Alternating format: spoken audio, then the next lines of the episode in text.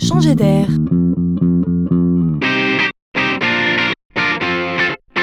C'est la chronique de Laurent Collen. Un prof qui parle devant des élèves inattentifs, ça vous parle? Certainement oui, pas besoin de faire de gros efforts pour l'imaginer, on a tous connu ça. Et tout le monde perd son temps.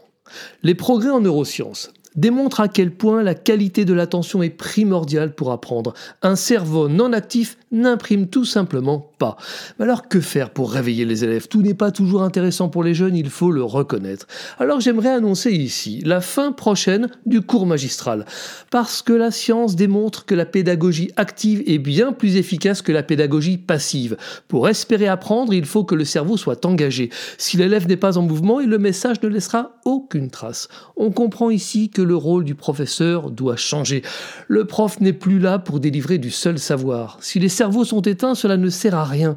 Le prof de demain sera là pour activer les cerveaux de leurs petits élèves. Son rôle n'a jamais été aussi évident. Si l'élève est dans une démarche active, s'il est acteur, s'il a du désir, s'il est ému par la scène qui se passe autour de lui, il sera concerné et il encodera. Cela paraît tellement évident une fois qu'on l'exprime. Le métier de prof va se transformer.